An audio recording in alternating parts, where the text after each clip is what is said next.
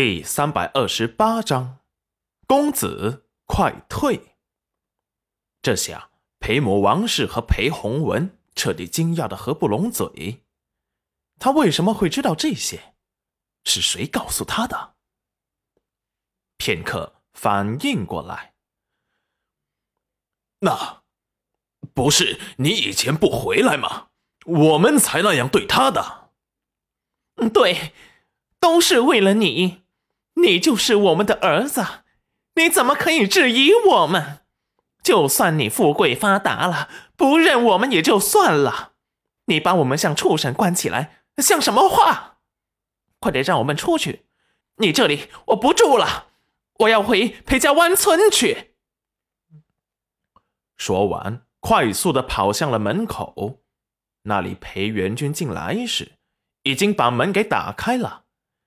正在他们心里窃喜可以跑出去时，脖子上突然架上了两把刀。裴母王氏和裴弘文一愣：“你，你真要杀了我们？”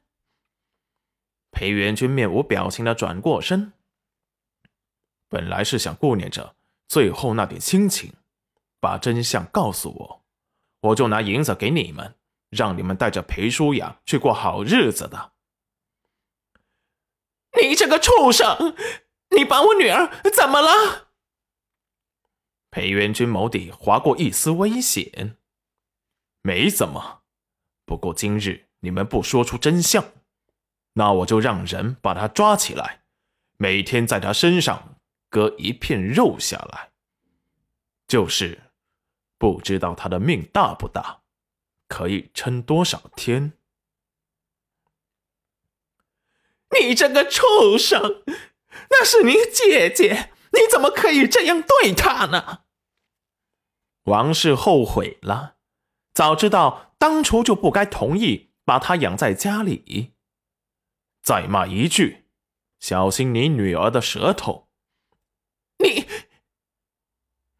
你不要伤害我女儿！我告诉你。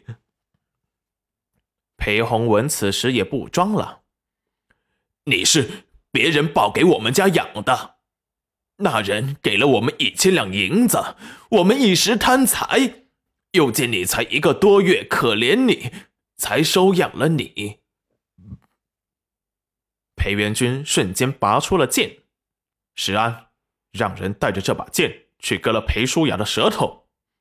不，不要，不要我。是林是林玉的人，是他们把你交给我们的。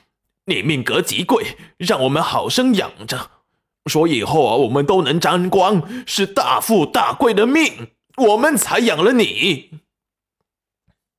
林玉的谁？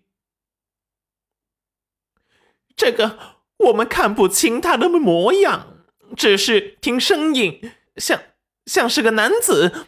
他还给了我们一千两银子。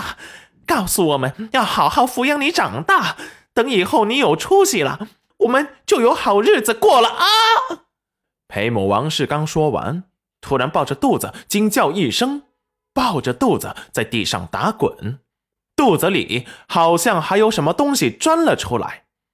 王氏的肚子以肉眼看得见的速度快速干瘪，不一会儿，整个身体都变成了干尸。